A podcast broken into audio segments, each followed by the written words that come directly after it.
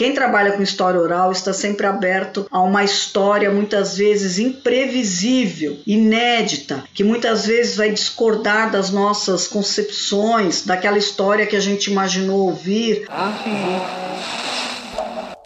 Você está ouvindo o História FM. Salve ouvintes do História FM, bem-vindos a mais um episódio desse podcast produzido pelo Leitura Obriga História. Eu sou Iclis Rodrigues e hoje vamos falar sobre história oral e memória, dois temas que são bem importantes na academia para quem estuda história e, na minha modesta opinião, acho que é um tema importante até para quem não é do curso de história porque ajuda a entender muito dos debates contemporâneos sobre história, de como se pensa a história, quem tem autoridade, quem, quem viveu um evento histórico sabe mais que um historiador, como é que isso funciona na prática, na hora de fazer ciência na história. E para falar sobre isso, eu convidei a professora Marta Rovai, a quem eu passo a palavra para se apresentar para vocês. Então, Marta, seja muito bem-vinda e fique à vontade para se apresentar para o pessoal. Olá a todos e todas, eu sou a professora Marta Rovai, sou professora adjunta na Universidade Federal de Alfenas e sou doutora em História Social pela USP. Prazer estar aqui com vocês. Então é isso. Vamos conhecer um pouco mais de história oral e memória e qual a diferença dessas áreas, se é se há alguma, se é que há alguma, depois dos comerciais.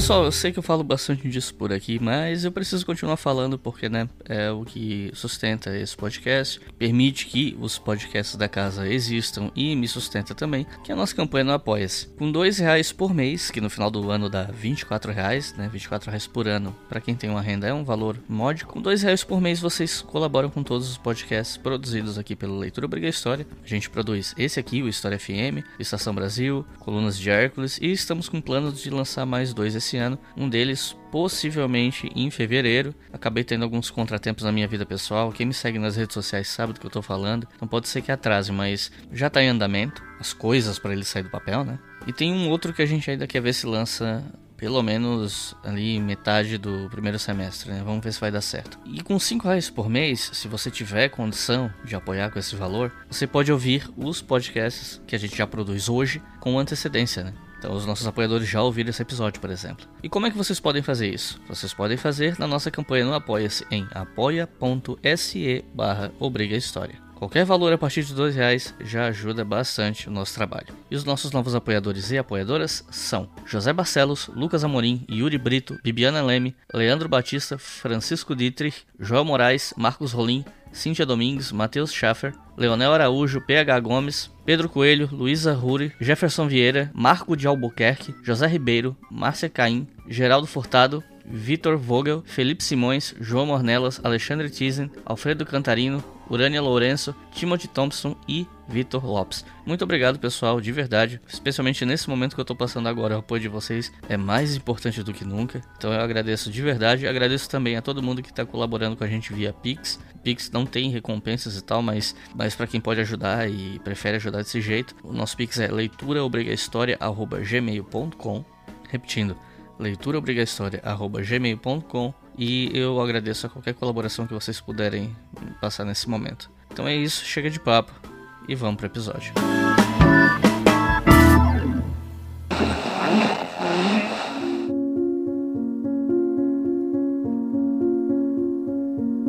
Bom, uma coisa que a gente precisa começar falando antes de tocar em qualquer outro assunto é sobre a diferença entre história e memória, porque sem essa explicação logo no começo da conversa, o pessoal que está ouvindo pode ficar um pouco perdido. Eu tenho um vídeo lá no meu canal, Leitura Obriga História, onde eu explico com muitos detalhes a diferença de história e memória, mas claro, eu não vou depender que os ouvintes aqui vão até o YouTube assistir aquele vídeo, então a gente pode começar esse assunto com essa diferença mesmo, né? Como é que se define memória e história a ponto ponto dessas duas coisas serem diferentes, ainda que elas dialoguem entre si? Qual a diferença entre história e memória? Bom, então de uma forma obviamente mais simplificada, mas não querendo ser simplista, né? A memória é sempre um movimento vivo, né? Ele é um movimento em que as pessoas produzem as suas lembranças de forma individual ou coletiva, né? no dia a dia, de forma não necessariamente sistematizada, né? A memória ela é sempre viva e dinâmica dinâmica. A história já é um processo que passa por uma, uma organização mais sistematizada, né, com intenções maiores de divulgação, né, de esclarecimento ou de interesses políticos e sociais. Eu gosto de comparar a história como uma grande árvore com um tronco e seus galhos, né? E a memória seriam as raízes que crescem desgovernadamente pela vida se cruzando, né? Sem nenhuma preocupação com o tronco. É, e tem toda essa questão também de que a, a memória, normalmente ela é um olhar que o presente dá para o passado, né? A gente olha para o passado a partir do presente e interpreta ele a partir do hoje. E por isso, às vezes, a opinião de uma pessoa ou mesmo um grupo social muda com o passar do tempo. E aí você fica pensando, é, mas a realidade mudou? O, que, que mudou, né? E aí entra essa questão da memória de o presente olhando para o passado, né? Enquanto a gente tem a história tentando fazer mais, entre aspas, científico, no sentido de que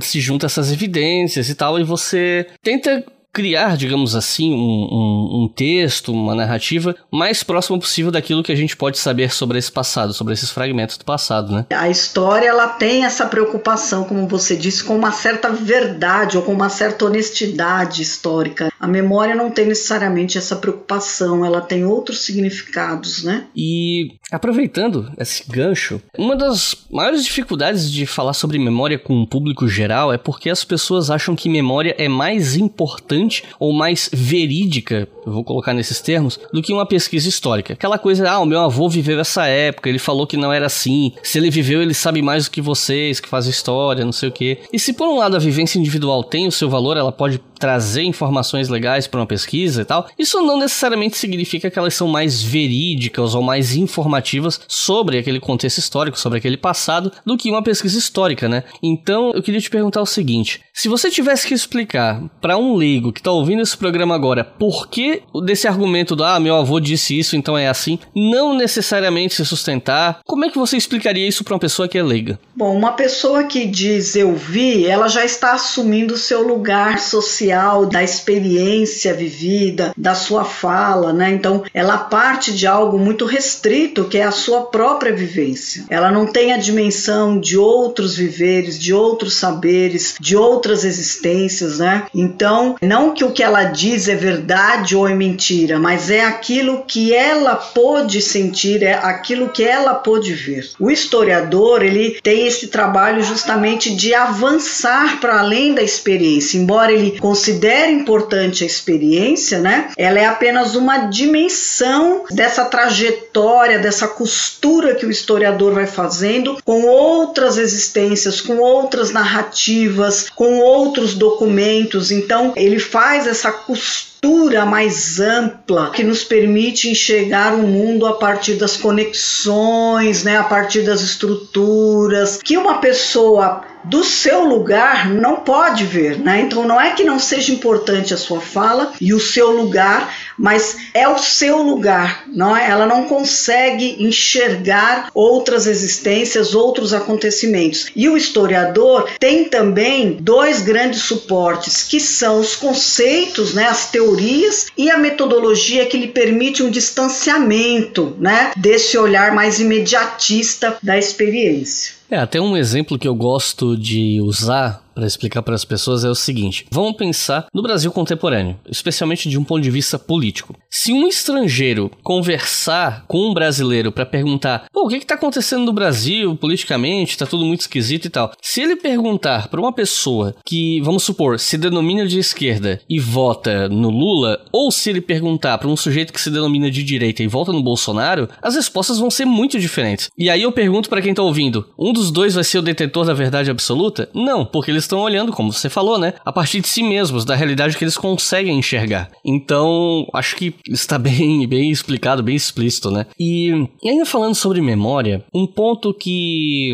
quando eu comecei a ler sobre isso, né, ainda na graduação e tal, mas principalmente no mestrado, que eu li um pouco mais sobre memória, é a ideia de a memória ser coletiva. E isso remete a um livro bastante conhecido do Maurice Halbach, ou Halbach, na verdade eu não sei como é que pronuncia o sobrenome dele. É um livro bem antigo, se não me falha a memória, é da década de 40, até porque o Maurice morreu na Segunda Guerra Mundial, né? Mas ele acabou sendo considerado um livro clássico e ele traz esse debate sobre a dimensão de que a memória seria construída socialmente, né? E aí eu queria te fazer duas perguntas. Primeiro, eu queria saber qual a diferença de memória para lembrança. Quando escrevi o meu mestrado e discuti isso com professores, com banca e tal, me foi apontado isso, olha, existe uma diferença entre o que é memória e o que é lembrança, né? E aí eu queria pedir para você explicar um pouquinho isso pro pessoal que tá ouvindo e também te pedir para você passar pro pessoal que tá ouvindo alguns exemplos de como memórias são construídas socialmente ou coletivamente. É, o Maurice Halvax, né? Eu também não sei, nunca a pronúncia, né? Há várias formas de pronunciar, mas ele tem uma afirmação que é fundamental, né? Como você disse, é uma obra de referência, que é a ideia de que ninguém lembra sozinho, né? Ele parte da ideia de que todos e todas nós lembramos individualmente. Então a lembrança, ela é um ato individual. Ela é um ato que tem a ver com a nossa própria experiência de vida, com o nosso tempo, com o lugar que a gente ocupa. Então eu lembro, este processo do lembrar é um processo individual, mas ele é todo ancorado em outras referências coletivas. Então, é, a ideia da memória coletiva é a perspectiva de que, mesmo que a gente vivencie uma experiência muito singular, todas as referências que nos fazem pensar essa experiência são referências coletivas. Né? Então, se eu caminho pela rua e interpreto os símbolos dessa rua, dos edifícios, os nomes das ruas, né? a arquitetura, os passantes, tudo isso que me faz interpretar essa rua rua vem de memórias outras, né, que alimentam a minha própria lembrança. O Rob Vax dá o exemplo de uma criança que mesmo que ela caia num buraco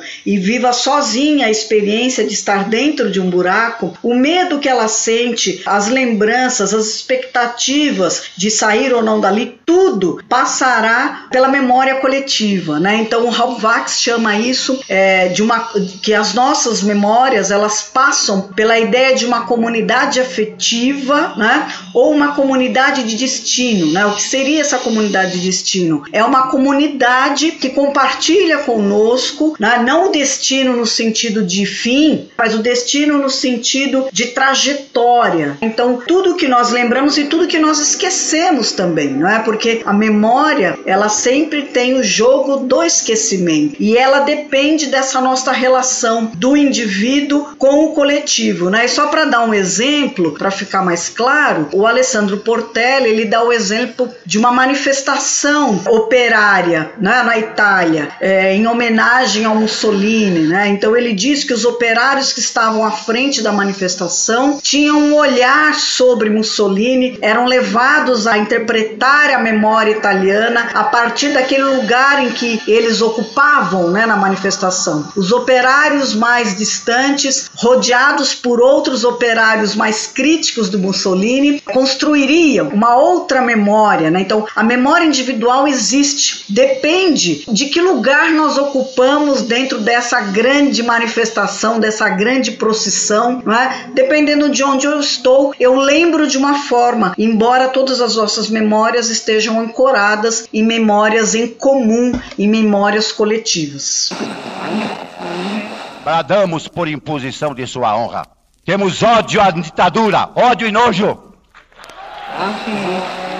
Ainda no assunto da construção social da memória, a gente precisa falar sobre o impacto do tempo na memória, né? Porque às vezes a memória de um determinado lugar ou grupo é uma e anos depois ela muda. E aí eu queria pedir para você explicar como isso funciona e aproveitando essa pergunta, eu acho que seria legal citar aquele exemplo clássico de memórias sobre o massacre de Tivitela, que já apareceu em alguns livros, tanto publicados no Brasil quanto exterior. E eu acho que ele é um dos exemplos mais interessantes para a gente pensar essa questão de memória construída socialmente e o tempo, né? De como, com o passar do tempo, a memória de um grupo pode mudar em relação a algum evento que aconteceu. As mesmas pessoas que viveram aquele evento histórico e tinham uma percepção, passa-se um tempo e aquelas pessoas começam a interpretar diferente aquilo que elas viveram, né? Então, você poderia mencionar pra gente, explicar pra gente o que é que foi esse massacre de Tivitela e que complicação é essa na memória desse massacre? Então, esse massacre de Civicella foi um, um, massacre que o Alessandro Portelli estudou, né, que trabalha com história oral também, com a memória. Essa cidade italiana era ocupada então por tropas nazistas e havia ali certa resistência, né, o grupo da resistência contra os nazistas e eles acabaram, né, os membros da resistência acabaram por assassinar três soldados nazistas. O assassinato desses soldados levou a uma reação, né, nazistas que invadiram a cidade e massacraram parte da população dessa cidade. O Portelli chama o efeito disso como memória dividida, né? Então, num primeiro momento houve uma memória que culpava os nazistas e que era restrita a culpabilizar os membros da resistência. Mas com o passar do tempo, o que o Portelli diz, aquelas pessoas, num primeiro momento, não queriam atacar a própria resistência que defendia a cidade, mas com o distanciamento do tempo, com o fim do nazismo, começaram a surgir críticas aos membros da resistência e a própria culpabilização desses membros, né, responsabilizando-os pelo assassinato das pessoas na cidade, uma vez que aquelas pessoas começaram a reinterpretar né, os fatos naquele momento, dizendo que, embora os nazistas estivessem ali ocupando a cidade, enquanto eles estavam lá, nenhum confronto havia acontecido. Então, que os provocadores teriam sido os membros da resistência. O Portelli vai explicar isso e a gente explica essas mudanças da memória pela própria experiência que nos atravessa ao longo do tempo, do espaço. As pessoas se deslocam no espaço, elas têm outras experiências, conhecem outras pessoas, leem outras coisas e, portanto, são afetadas né, por outras histórias. Né? Então, em história oral, mesmo que eu entreviste uma pessoa hoje sobre o mesmo fato, se eu entrevistá-la daqui a dois meses, meses, ela me contará uma outra história, porque ela estará atravessada por outras experiências. Se eu entrevisto hoje um político que concorre às eleições e que projeta que vai vencer, ele me conta a sua trajetória de uma forma. Se daqui a dois meses eu entrevistá-lo e ele tiver perdido as eleições, ele vai pensar este passado e vai me explicar esse passado a partir de outra dimensão, porque outros sentimentos, outras frustrações, expectativas perpassam as pessoas tanto individual quanto coletivamente. Eu mesma ao entrevistar pessoas torturadas pela ditadura militar, quando eu as entrevistei pela primeira vez, elas me contavam histórias de delatores, de torturadores, e quando eu voltei novamente para entrevistá-las, algumas delas já tinham outras opiniões, né, sobre a tortura, sobre seus delatores. Então, o tempo que nós vivemos é um filtro para que a gente lembre e esqueça, né? A memória seletiva, né? E ela parte do presente sempre.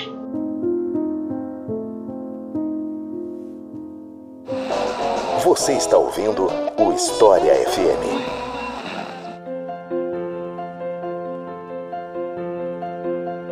Bom, aqui nesse bloco 2 eu queria migrar um pouquinho a conversa para discutir sobre história oral. E aí eu queria te perguntar, afinal de contas, em termos de conceitos acadêmicos, qual a diferença entre história oral e memória? Tem diferença? Um deles é método e o outro é fonte? Como é que é? Tem diferença específica entre esses dois conceitos? Sim, a memória, como diz Rob Vax e a própria Clea Bose, né, que também foi uma estudiosa, né, da memória, a memória é sempre um trabalho de construção, né? Ela nunca é um resgate. Nós não resgatamos memória, nós construímos, né, nós fazemos um trabalho de memória a partir do presente. Né? E a partir desta memória que nós construímos coletivamente, passando pelos indivíduos, né, nós conseguimos interpretar, construir interpretações sobre a história. A história oral, ela não pode ser confundida com a memória nem com a oralidade. Né? A história oral é um processo metodológico para alguns, né, como José Carlos Sebe Bonmerri, ela é mais do que um método, eu também penso assim. Ela é um projeto porque ela tem implicações sociais, de devolução, de dialogismo, né? ela tem efeitos políticos e sociais, mas a história oral ela é um, um processo que passa por um método que procura, pelo dialogismo, reconstruir, produzir memória. E bom, se eu não aprendi errado, a história oral ela começou a ganhar mais prestígio aqui no Brasil em meados dos anos 1980. Eu não sei se essa informação está correta, honestamente. Mas, supondo que esteja, eu queria te perguntar por que nessa época é que a história oral começa a ganhar mais espaço. E se foi em outro momento, por que nesse momento em particular, né? Porque a proeminência da história oral em um determinado momento, ela não cai do céu, né? Existe um contexto por trás daquilo. Então, que contexto seria esse? A história oral no Brasil, ela ganha força no final da década de 80, né, começo de 90, com a criação da Associação Brasileira de História Oral, mas a gente já pode encontrar, né, 75 por aí, algumas instituições, né, que trabalham, começam a trabalhar com história oral, é, em Santa Catarina, no Paraná, no Rio de Janeiro, né, mas a grande força dela vem no final da década de 80 para 90. E como você disse, não é aleatória, né, não cai do céu, né, ninguém tropeça. Ela é uma construção né, de pesquisadores preocupados ali com o fim né, da ditadura em construir uma história e uma historiografia muito mais democrática, muito mais polifônica, muito mais comprometida com a democracia. E os primeiros trabalhos vêm nesse sentido, né? Vários trabalhos voltados à escuta de testemunhos sobre a ditadura, comprometidos com o processo de exclusão de grupos sociais, vem numa junção ali com vários movimentos sociais identitários, né? Então a gente pode ver trabalhos com indígenas, trabalhos com movimento negro, trabalho associado à questão do feminismo, né? Então isso só tem ganhado mais força nesses últimos anos com a ideia de uma história oral ligada à história pública, né? Ou seja, uma história feita com o público, não apenas para o público, mas com o público pensando pensando nos efeitos né, democráticos e decoloniais da história oral. Então, ela nasce de um compromisso social e político da universidade com o conhecimento mais justo, mais humanizado e mais democrático, mais plural, eu diria. É, tem toda essa questão da, do fim da Guerra Fria também, né? Porque não só era o fim da Guerra Fria, como estavam se aproximando também os 50 anos do fim da Segunda Guerra Mundial. Então, foi um momento assim que a Alemanha se reunificou, a União Soviética acabou, a repressão em muitos países acabou também. Então era um momento que muita gente estava tendo a oportunidade de falar sobre coisas que nem podia, né? Não só no Brasil, mas em vários lugares do mundo, né? Então foi muita coisa acontecendo ao mesmo tempo e propiciando esse espaço onde as pessoas queriam falar, queriam ter suas vozes ouvidas, né? Exatamente. É, eu diria que na Europa a questão da Segunda Guerra, da Guerra Fria,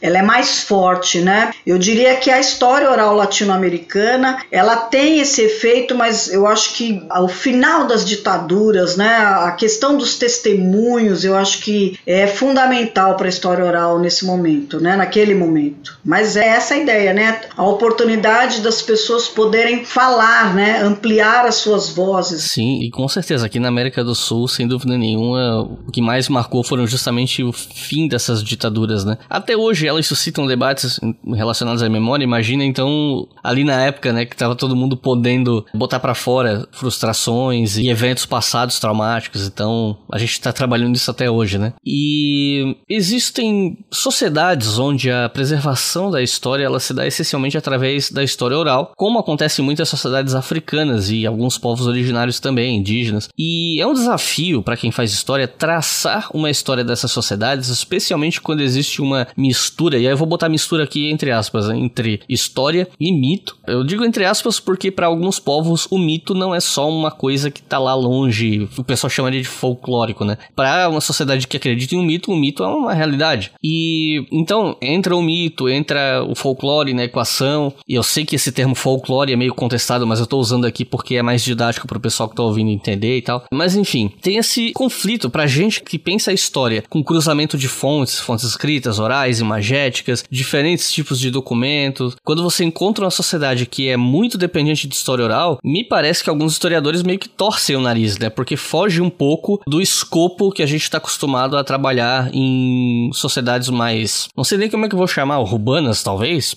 ou que, se não urbanas, mas que têm uma tradição de preservação de documentos físicos, etc. Enfim, eu queria te perguntar como é que a gente trabalha história oral em casos como esse, onde a gente depende quase que exclusivamente de história oral, fora outras fontes como arqueologia, por exemplo, né? Mas como é que a gente trabalha em um caso como esse? Então, primeiro é importante a gente diferenciar, né, essas sociedades que trabalham então com a oralidade, né, não necessariamente com a história oral, porque a história oral, como nós falamos aqui, é um método, né, ou um projeto criado justamente por isso que você está falando, né, por uma sociedade urbanizada e submetida à escrita, que é até uma certa contradição, né, a gente falar da história oral, que é o que usa né, uma metodologia que vai registrar a oralidade. E aí também uma grande diferença entre essa memória viva e a história. Quando nós registramos essa oralidade, nós cristalizamos essa oralidade no tempo, nas relações daquele momento em que ela se deu. Essas sociedades que vivem da oralidade, elas ultrapassam qualquer tentativa que a história oral, enquanto metodologia, enquanto projeto, enquanto disciplina, tenha de congelar a história quando ela escreve, ela, ela parte de um outro código, né, que é o código escrito, ela não traduz a oralidade, ela sistematiza, interpreta a partir de um olhar teórico, metodológico, acadêmico, e a vida, eu não vou chamar aqui não de folclore, né, vou chamar de tradição, vou chamar de vivência, vivências, de experiências coletivas, elas continuam a existir independente da história oral. E ali aquela ideia do mito que se funde com a história, essa divisão entre mito e razão, mito e verdade, é uma divisão iluminista, né, marcada pelo século XIX e que orienta a nossa concepção de vida, de academia, de ciência, né? Muitas vezes desqualificando aquilo que a gente chama de mito como se o mito fosse associado à ideia de inverdade. Né? O mito, na medida em que ele tem uma função dentro daquela sociedade, que ele exerce uma dinâmica, ele significa, ele importa, ele organiza as relações sociais, ele dá sentido às existências, ele é verdade. Ele não tem esta divisão né, para aquelas comunidades que vivem, que são ágrafas, que não dependem da escrita,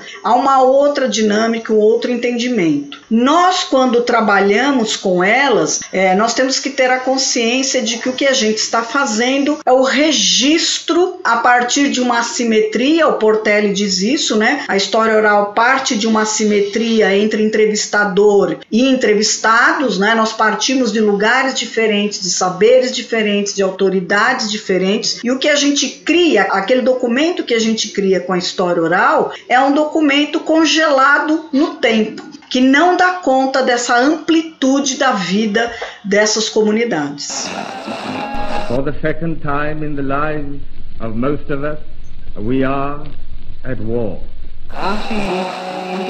E aproveitando esse ponto né, esse conflito que às vezes acontece entre uma forma de se preservar o passado de outras comunidades e a forma como alguns historiadores preferem trabalhar, isso me faz pensar em todas as vezes em que eu vi uma certa desconfiança dentro da academia na história oral como método, vamos dizer assim, e na memória como fonte, né? São coisas que não, não me parecem ser muito consensuais na academia porque tem uma galera que ainda tem um pé atrás e tal. E justamente por achar que essas fontes não seriam confiáveis, né? Mas por outro lado, essas fontes são extremamente comuns em outras áreas. A antropologia, nada de braçada nisso, né? Já há muito tempo. Então, eu queria te perguntar quais as críticas que a história oral e a memória recebem dentro da própria academia no campo da história e como você responde a essas críticas ou como os adeptos rebatem essas críticas. É, então, as críticas, eu acho que elas já foram maiores, né, há alguns anos. Eu cheguei a trabalhar em universidades em que colegas diziam justamente isso, que a fonte oral, ela não tinha credibilidade, porque justamente por ela ser viva, por ela mudar com o tempo, com o espaço, por ela partir do presente, e daí ela não teria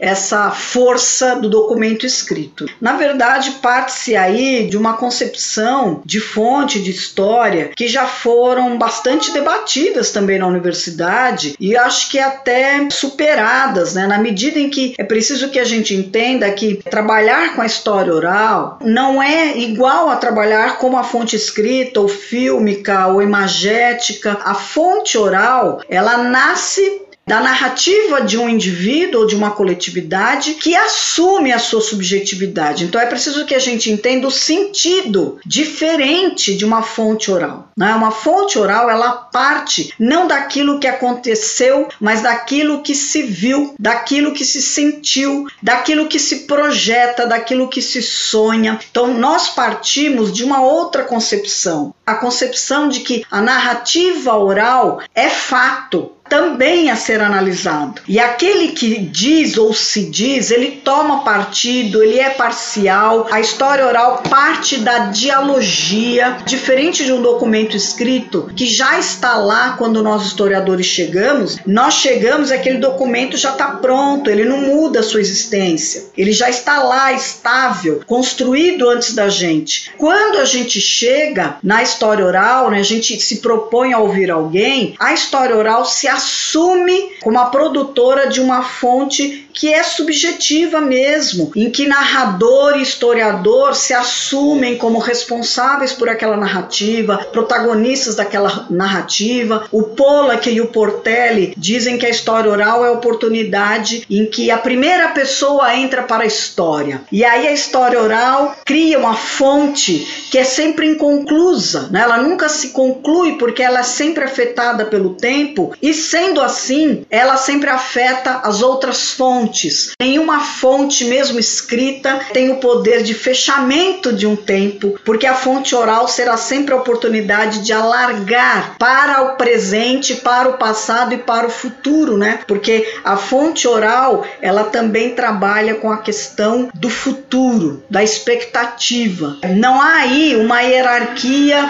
nem uma desqualificação e nem uma dissociação entre a oralidade, as fontes orais ou as fontes de outro tipo. Elas se complementam ou podemos dizer que a própria história oral tem a sua especificação por trabalhar com a memória viva. Né? Então é preciso que se perceba as diferenças e que não se veja isso como um mau problema, mas como um bom problema para a história. É, sem contar que a história oral ela preenche algumas lacunas que outras fontes às vezes não conseguem preencher, né? Eu, por exemplo, trabalhei numa pesquisa que resultou num livro de 50 anos da UFSC, né, da Federal de Santa Catarina, onde eu estudei, e as entrevistas que nós fizemos foram determinantes, porque tinha algumas coisas lá que a documentação escrita que a gente achava e outros tipos de fonte material não davam conta. Sem contar que, por exemplo, uma vez eu estava conversando com uma professora que me deu aula e ela dizia o seguinte: sobre um passado mais remoto, digamos assim, nós sabemos muita coisa, muitos fatos, mas a gente não sabe, por exemplo, como as pessoas se sentiam em relação às coisas. E aí a gente apela, por exemplo, para a literatura, que a literatura ajuda a dar uma dimensão disso. Agora, quando se fala de história oral, você consegue preencher essa lacuna de uma história dos sentimentos, por exemplo, né? Que é uma coisa que algumas fontes tradicionais às vezes não nos permitem, né?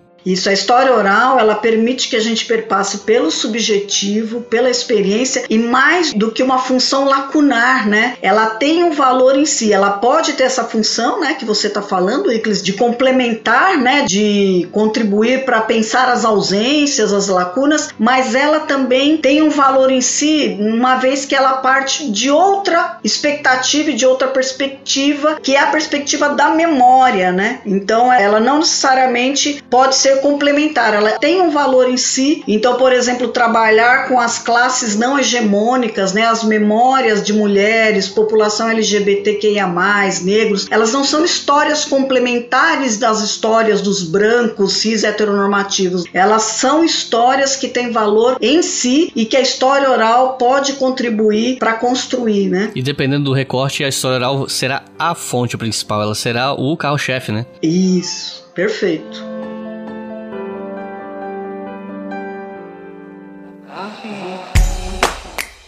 Se você quiser colaborar com o História FM, você pode fazer isso via Pix usando a chave leituraobrigahistoria@gmail.com. E assim você colabora para manter esse projeto educacional gratuito no ar.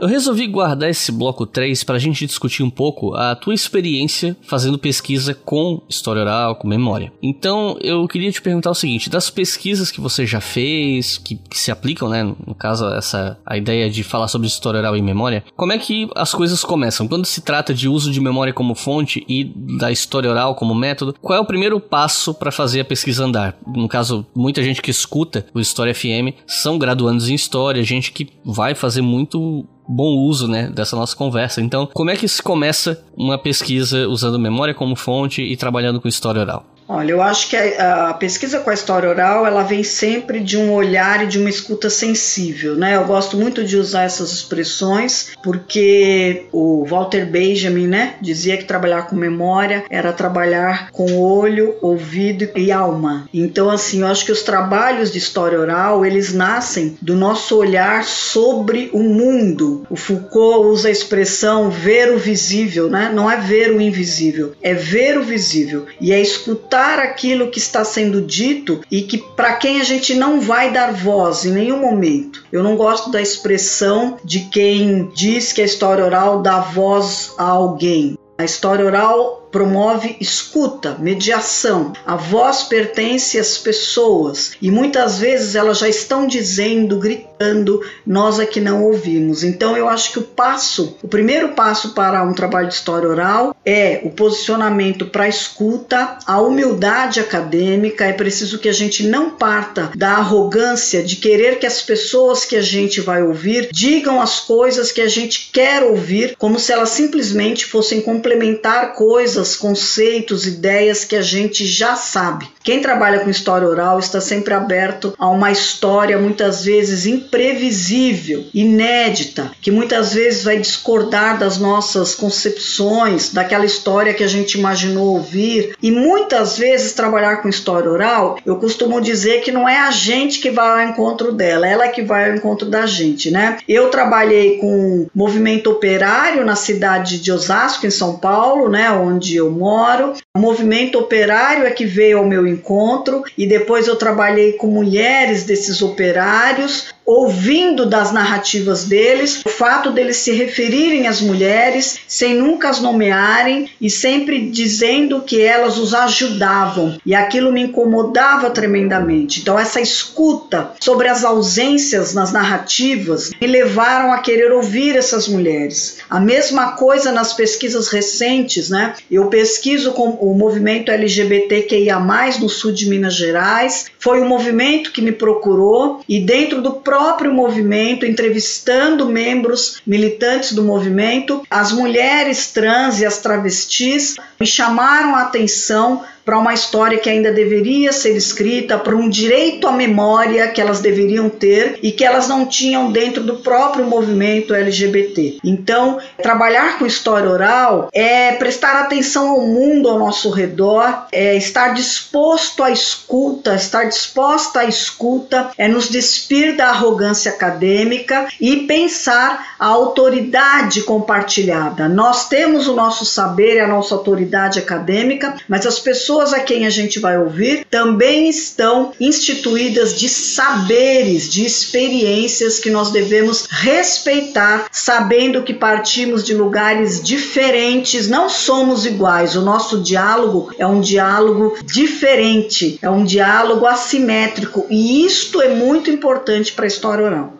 Inclusive, isso que você falou de que a história oral ela não deve estar ali só para me dar as informações específicas que eu preciso para minha pesquisa, é uma coisa que eu gostaria de ter ouvido quando eu comecei, porque as primeiras entrevistas que eu fiz foram bem assim, super objetivas só para eu ter as informações que eu precisava para minha pesquisa. E um dos convidados, né, uma das pessoas que eu entrevistei, pontuou isso, reclamou disso, né? E no fundo, no fundo, eu nunca me perdoei de ter cometido esse vacilo, mas eu era realmente muito inexperiente experiente. Eu acho que era a minha segunda ou terceira entrevista na vida. Então, eu queria ter ouvido isso. Então, eu quero ressaltar esse ponto que você falou pro pessoal que tá ouvindo, para que o pessoal não cometa o erro que eu cometi quando tava começando, né? De fazer a entrevista de uma maneira mais ampla, ouvindo mais o que a pessoa tem a dizer e menos instrumentalizando a pessoa para ser só um preenchimento de lacunas, né? É exercício, né, Eclis? É aprendizado, né? Sim, é, leva tempo até a gente se sentir seguro a entrevistar as pessoas com mais cuidado e tal. Então, pro pessoal que tá ouvindo, fica essa dica porque ela é muito importante, especialmente para quem tá começando. E, aproveitando em falar sobre quem tá começando, uma outra questão que eu tenho, e aí eu tive isso, né, eu poderia falar, mas eu quero ouvir de você sobre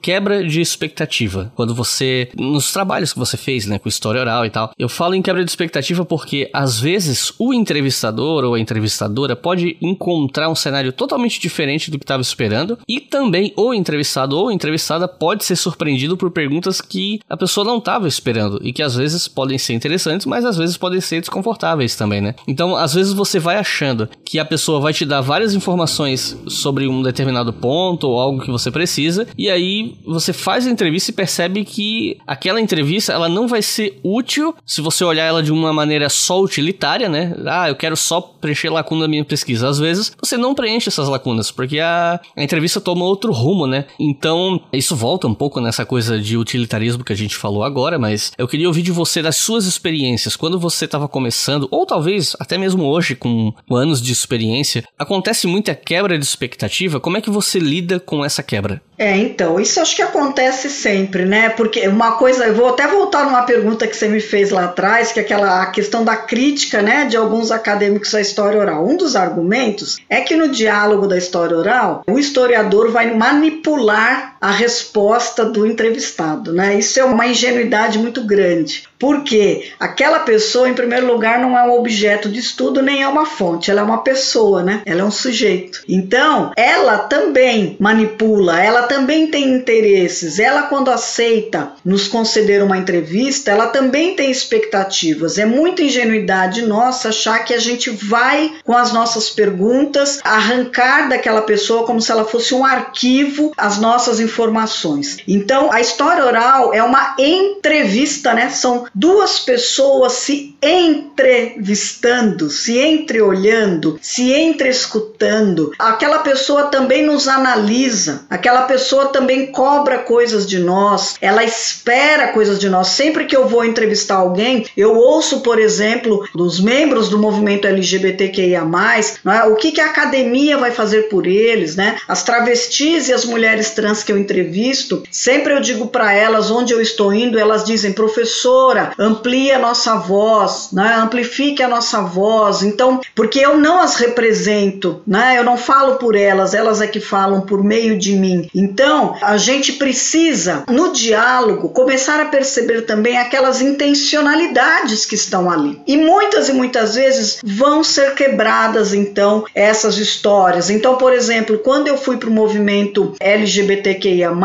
eu não imaginava que as meninas trans e travestis tivesse um posicionamento de crítica tão forte ao movimento LGBTQIA. Eu esperava, e isso é importante a gente marcar aqui. Nós vamos muitas vezes para as nossas pesquisas com uma ideia romantizada de comunidade, de coletividade. A gente sempre acha que vai encontrar consensos, vai encontrar uma memória que o Pollack chama de memória enquadrada. A memória enquadrada normalmente é a memória de alguns dentro daquela comunidade, de alguns alguns que se arrogam o direito de falar em nome de todos. E a história oral nos dá o prazer de descobrir que não há exatamente consenso, há muitos dissensos. Eu lembro também de uma falando em expectativa, né, frustração, eu lembro quando eu trabalhei com as mulheres marisqueiras no Piauí, né, eu trabalhei também com pescadores e pescadoras, e eu lembro que eu perguntava às marisqueiras como era um dia de trabalho delas, e elas me contavam todo o processo de pegar o marisco, lavar o marisco, ferver, machucar o pé, ser atacado pela raia, depois colocar tudo aquilo num saco, vender para um atravessador, e na minha mente de pesquisadora, aquilo me dava uma série de explicações sobre a exploração, até sobre uma certa vitimização daquelas pessoas. E quando eu perguntei para elas sobre o que elas pensavam de tudo aquilo, elas me responderam assim: professora, isto aqui é o paraíso. Professora, isto aqui é o céu na terra. E elas perceberam a minha cara e uma delas diz assim: tá vendo, professora? Você esperava ouvir que aqui é um lugar horrível. O lugar horrível é onde você mora, em São Paulo, com trânsito, poluição e violência. Então, estas quebras de expectativas nos ensinam, são extremamente importantes porque faz com que a gente reconheça a autoridade do outro para dizer. E isso não tem nada a ver com, muitas vezes com os nossos conceitos e leituras realizados na academia. A vida traz outras dimensões. E a quebra de expectativa, ela abre outros, outros horizontes, né? Eu entrevistei mulheres na greve de Osasco que me diziam que a greve tinha sido horrível, quando todos os homens contavam da greve como um feito épico, como um, fe um, um feito maravilhoso, viril, da luta dos homens contra a ditadura. E aí algumas mulheres diziam para mim que a greve tinha destruído a vida delas, que os seus maridos foram presos presos, elas foram abandonadas, não trabalhavam, ficavam sozinhas com os filhos, sem ter o que comer. Veja, isso é uma quebra de expectativa. Uma quebra de expectativa maravilhosa, porque a memória me abriu outras interpretações sobre aquela greve. E um outro ponto de se trabalhar com memória e que a gente sempre tem que estar um pouco atento é o fato de que às vezes pode acontecer de a gente receber uma resposta ou uma informação que está incorreta. Às vezes a gente sabe que está incorreto na hora, às vezes a gente só vai descobrir depois, né, com cruzamento de fontes ou as, até com outras conversas, outras entrevistas. Às vezes um sujeito pode mentir deliberadamente, às vezes ele pode esquecer, às vezes ele pode ter um lapso de memória e aí sai uma informação errada porque ele esqueceu. Enfim, todas essas são coisas que podem acontecer nesse trabalho. E aí eu te pergunto, como você acha que um historiador ou historiadora tem que lidar com isso como é que ele lida com isso quando isso acontece na hora de usar essa fonte em uma pesquisa? Como é que você lida com isso? Bom, tudo depende das perguntas que você está fazendo, dos objetivos do seu trabalho. Se você está tratando a oralidade daquela pessoa apenas para produzir uma fonte historiográfica e você quer saber a tal da verdade, né? Você está partindo da ideia da construção historiográfica, da ideia da história, da verdade histórica. Se aquela pessoa mente, normalmente normalmente nós cruzamos aquelas narrativas com outras fontes. Não porque aquelas outras fontes sejam mais importantes, mas porque o cruzamento entre diferentes fontes pode nos permitir clarear aquela informação mais. Agora, se eu não parto desta preocupação de uma verdade histórica mais fechada, mais sistematizada, se eu parto da ideia de memória viva, dinâmica, presentificada, eu mudo a pergunta, Iclis. Então eu vou dar alguns exemplos para você.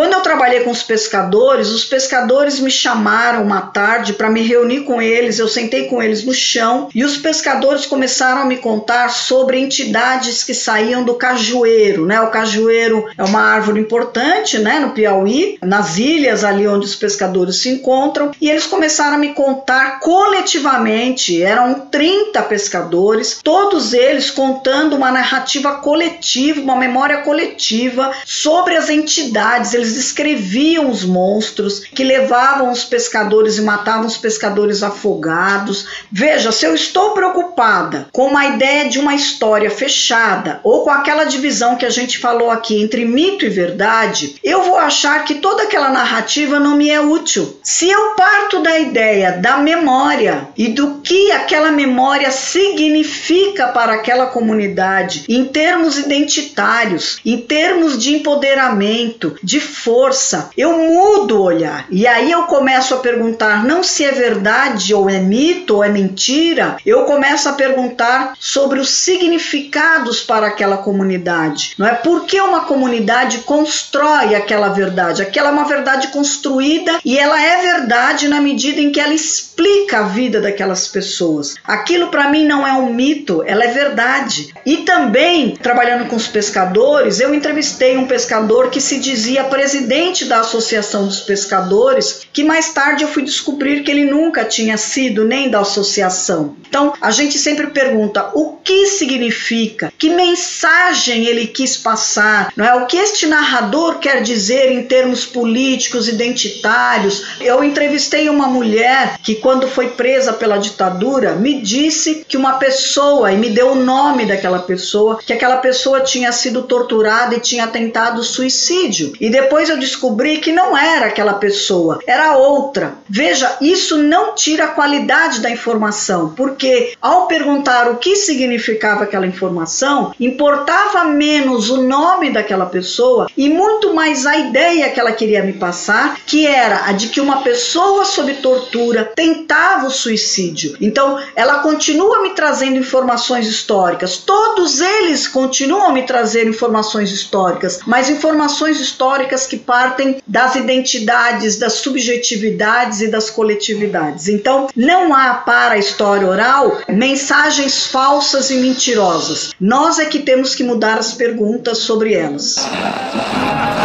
Brothers, what we do in life echoes in eternity. E aproveitando que você mencionou esse exemplo da ditadura e tal, uma coisa que eu tenho visto nos últimos anos nas redes sociais entre os defensores da ditadura é a ideia de que a maioria dos relatos de tortura seriam falsos porque não há documentos escritos para aquela prova cabal e refutável da tortura. Tem gente que chega ao cúmulo de dizer que nem tortura existiu, mas aí é um outro grau de lunatismo, né? Mas o ponto é, a gente às vezes depende dessas falas que são falas que partem de um evento traumático, né? Para entender a dimensão de um determinado evento, de uma determinada questão, como é a questão da tortura, né? Eu lembro até de uma vez, num episódio aqui, eu tava gravando com um amigo meu, Ricardo Duve, e ele comentava: olha, vocês não vão achar uma ata que descreve o dia a dia de um torturador que fala, tal horário eu comecei a torturar, tal horário eu parei e fui tomar café. Isso não existe, né? Então, eu queria focar nessa coisa do tema sensível. A gente já falou de outras manifestações, outras narrativas orais, mas aqui eu queria falar sobre quando a gente fala de temas sensíveis, como por exemplo, as pessoas que foram perseguidas ou torturadas ou que viram seus companheiros serem mortos. Pelo que eu sei, você entrevistou algumas dessas pessoas e aí eu queria te perguntar como é que você trabalha com fontes memorialísticas, né, com memórias de temas traumáticos, extremamente sensíveis, que dizem respeito à, violência política, enfim, como é que você trabalha com essas fontes? Existe um cuidado especial que é necessário ter para com entrevistado? Uh, o que, que você pode nos ensinar a respeito disso?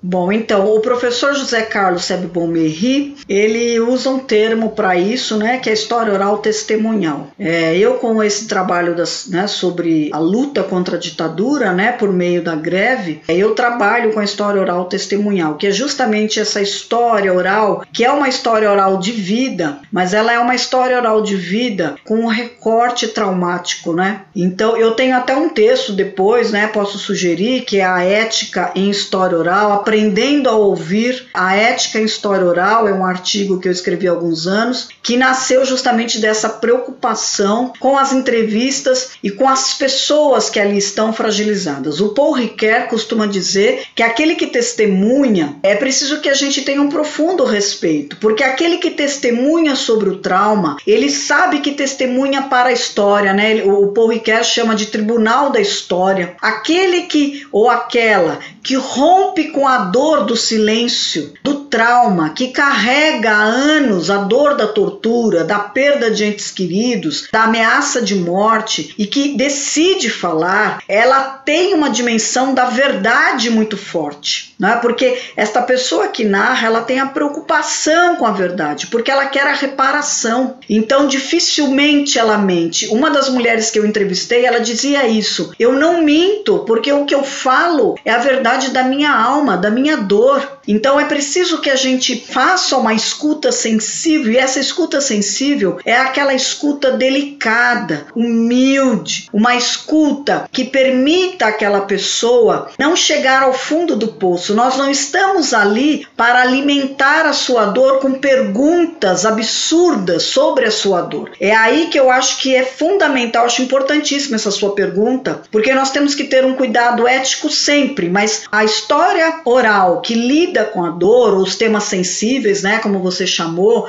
ela tem que ser, ter este cuidado. Posso perguntar o que eu quiser, posso ir até onde eu quiser, eu posso perguntar sobre a tortura, eu posso perguntar sobre as mortes, Não, eu parto do pressuposto de que não nos cabe este tipo de pergunta, a não ser que aquele que diz, porque não é um depoimento, não é? Eu não uso a expressão depoimento, eu acho que a expressão depoimento de história oral, ela remete a esse caráter impositivo, esse caráter orientador da entrevista. Eu quero que aquela pessoa me apresente um depoimento. Não é um depoimento, é uma narrativa, é uma fala sobre si. Então, quando eu entrevistava as pessoas e eu sabia que elas se aproximavam do momento da tortura, eu não perguntava mais nada. Eu deixava que a narrativa fluísse. A gente não vai para uma entrevista com um roteiro de perguntas não é um toma lá da cá, não é uma entrevista como no jornalismo, né? Nós não queremos o espetáculo, nós não queremos constranger o outro. Isso tem que ser tomar muito cuidado com essa questão ética. Eu não farei ao outro uma pergunta que eu sei que vai provocar constrangimento, dor. Eu trago para aquela pessoa e por isso eu explico para ela antes da entrevista o que eu quero com ela. É preciso que a gente abra para o outro o que nós queremos. Então, eu pergunto as coisas e quando a pessoa começa a falar da sua dor, eu escuto. Se ela silenciar, eu interpreto o silêncio, porque o silêncio também é uma forma de dizer. O corpo diz, a gente precisa prestar atenção quando entrevista alguém na performance daquele corpo. Aquela pessoa treme, aquela pessoa mexe as mãos, aquela pessoa chora, sorri, cruza as pernas, aquela a pessoa diz com todo o seu corpo. Trabalhar com história oral não é trabalhar só com aquilo que é verbalizado, mas tudo aquilo que faz parte da narrativa. E falar de traumas é ter um cuidado ético profundo, ter um respeito profundo para que aquela pessoa, ao falar do trauma, se segure em nós, para que ela não vá ao fundo do poço e nem a gente. Nós estamos ali para garantir o diálogo e a publicidade publicização daquela história é muita responsabilidade. Quem não quer se responsabilizar por isso não pode trabalhar com história oral. E só mais uma coisa, se você me permite, Iclis, sobre a questão das torturas né, e da violência. Há um grupo de historiadores, e eu faço parte deles, que também acredita que a fala do perpetrador também é uma forma de se buscar aquilo que não foi registrado. Né? Então, nós sabemos hoje, pelas próprias narrativas da Comissão da Verdade, ou documentos do DOICOD ou do DOPS, esses documentos, essas narrativas do perpetrador também nos sinalizam sobre o silenciamento do torturado. Então, como diz o Ginsburg, é preciso né, ir como um detetive nessas fontes para perceber aquilo que está silenciado, aquilo que nas entrelinhas, na filtragem do perpetrador, que nos permite revelar o que foi calado. E aí, beleza, a gente fez entrevistas, a gente cruzou fontes, a gente trabalhou com memória, pode ou não ter usado outros tipos de fonte além da oralidade, etc. Normalmente usamos. E aí vamos supor que isso tudo confluiu para uma tese, ou um livro, algum trabalho em si, né? Algo que vai ser publicado. Vamos, vamos pegar aqui um livro que é um exemplo mais palpável para o público geral. Depois que esse trabalho está pronto, vamos supor que o livro sai e algumas pessoas que participaram dele, concedendo entrevistas, é, compartilhando suas memórias, leem o resultado e não gostam desse resultado final, porque a narrativa da pesquisa não contempla o que a pessoa pensa sobre o assunto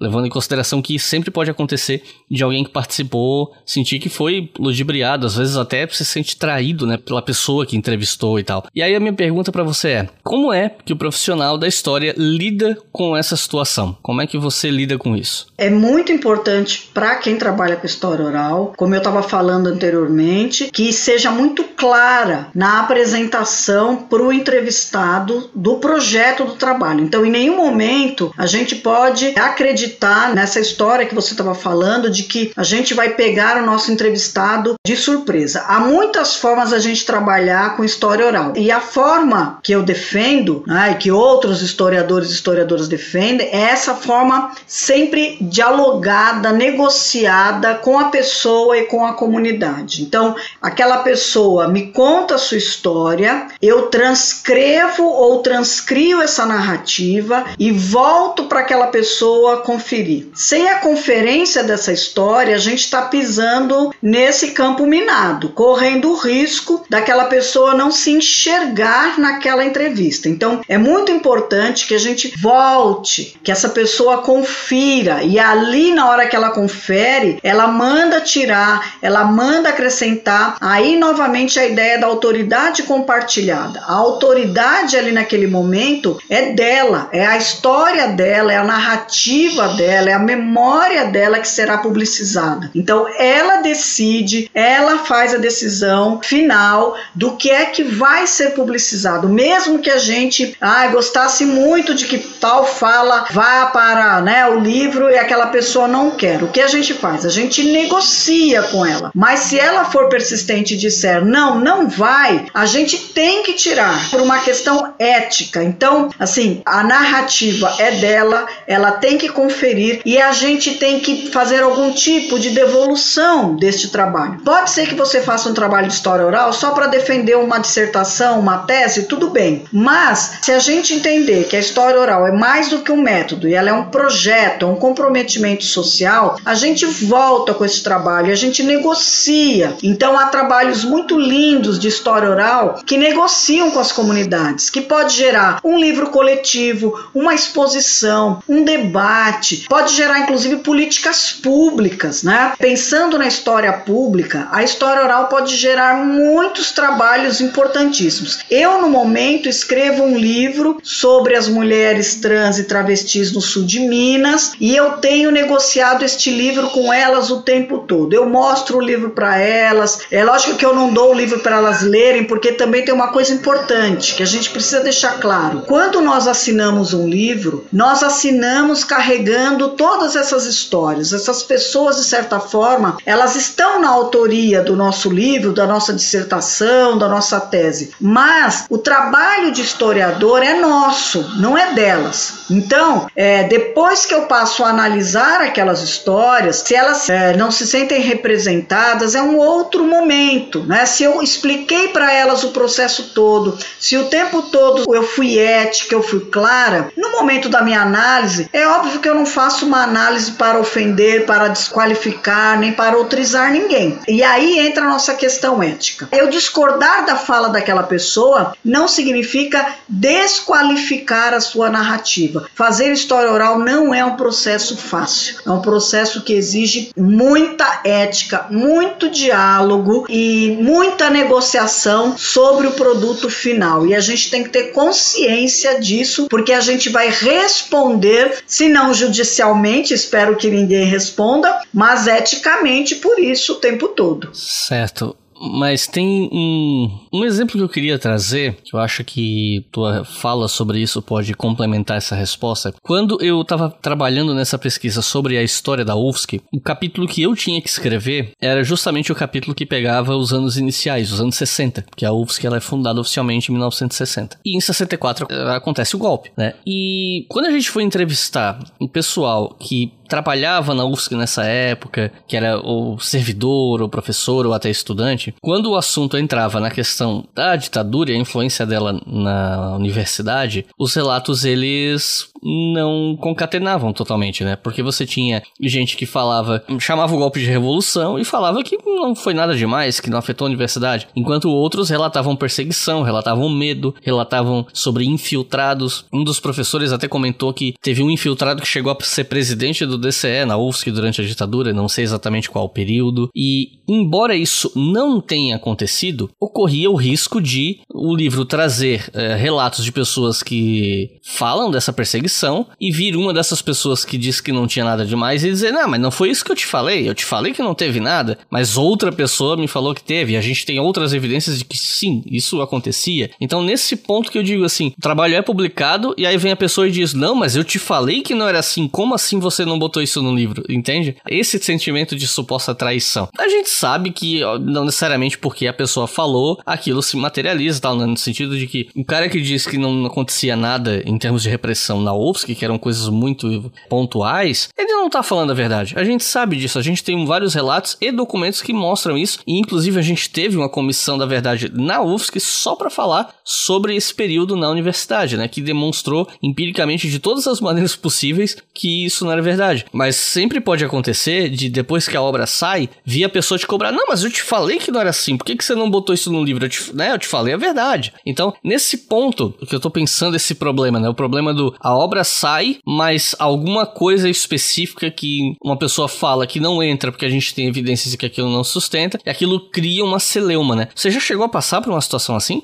Então, mas assim, voltando nessa questão, por exemplo, eu entrevistei uma pessoa que me deu o nome de torturadores e de delatores. A importância da conferência, Iclis, assim, quando eu voltei, né, ela disse para mim: "Eu quero que tire isso. Eu não falei esse nome, embora ela tivesse falado, mas ela disse: "Eu não falei". Então eu vou tirando quando ela acaba de ler, que ela acaba de conferir, ela diz assim: "É este o texto sobre o que eu falei". Então, é sobre este texto que você autorizou. Então a pessoa vai assinar uma autorização em cima daquele aquele texto. Por isso que a importância do texto escrito, transcrito, talvez seja maior do que o texto gravado, porque quando a pessoa grava em áudio e depois ela lê, ela pode se arrepender, aquela questão do tempo que a gente falou aqui. Passou o tempo, ela pode se arrepender de um monte de coisa, ela pode pensar de outra forma. Então, quando ela lê, ela diz: "É isso, é sobre isso que eu vou falar". Se depois, né, uma coisa é ela dizer para mim: "Eu não falei isso e você colocou". Aí é uma questão ética. Eu só vou trabalhar em cima daquilo que ela me autorizou. Outra coisa é ela dizer assim: ah, você interpretou assim eu não concordo. Aí é uma questão do lugar de fala né, de cada um. Eu, como pesquisador, não sou obrigada a concordar com aquela pessoa. Eu respeito a narrativa dela, mas depois que eu vou analisar, ela também deve respeitar o meu lugar como pesquisador. Né? Então, se ela mentiu, se ela silenciou, eu vou dizer lá na minha pesquisa que por outros documentos, por outras coisas, eu sei que aquilo aconteceu. Para isso eu não preciso ofendê-la nem desqualificá-la. Eu só vou dizer que aquela entrevista não foi o suficiente e que aquela pessoa a partir do seu lugar de fala pensava daquele jeito, entende? Por isso que tem que ser muito ético. É possível fazer o nosso trabalho, lidar com, com o dissenso,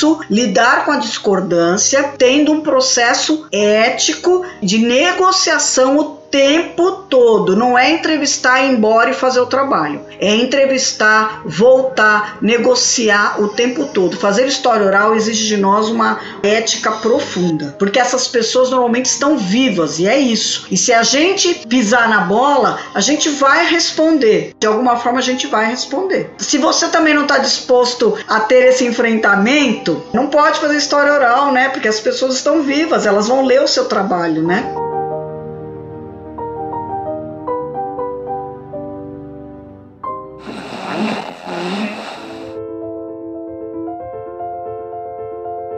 Recomendações de leitura para quem ouviu essa nossa conversa, se interessou e quer começar a se enveredar por história oral, ou pelo menos quer ler algumas obras básicas sobre o assunto para entender com mais profundidade, porque né, todo episódio de podcast vai ser um resumo, né? Então, quem quer saber mais, se você tivesse que recomendar três livros sobre o tema, que livros seriam? Três livros é pouco, né?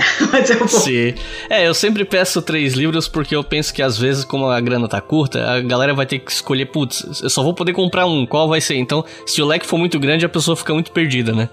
Bom, eu acho que para a questão da memória, acho que o livro do Halvax, né, Memória Coletiva, é fundamental. Eu sugiro aqui um livro do professor José Carlos Sebon Merri, que é O Canto de Morte Caiová, que é um dos primeiros livros de história oral publicado no Brasil. E eu indico o meu livro História Oral e História das Mulheres, que é a reunião de vários, várias autoras, né, que trabalham com história oral de mulheres e que eu acho que dá uma bela dimensão sobre a questão ética e sobre as temáticas de gênero que cada vez mais estão também nos debates públicos, né? Então é isso. Marta, gostaria de fazer alguma consideração final, dar um último recado pro pessoal que tá ouvindo? Bom, eu quero somente agradecer por esse convite, por essa conversa gostosa, boa. Agradeço a todo mundo que nos ouviu. Espero que façam bom proveito e que desenvolvam trabalhos maravilhosos de história oral. Muito obrigada, viu? Então é isso. Muito obrigado a todo mundo que ouviu até o final. Não se esqueçam que o História FM é financiado pela nossa campanha no Apoia-se em apoia.se barra.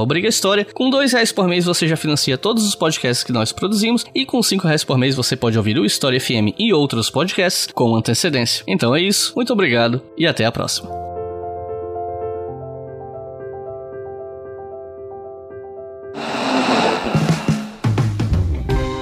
Este podcast foi financiado por nossos colaboradores no Apoia-se.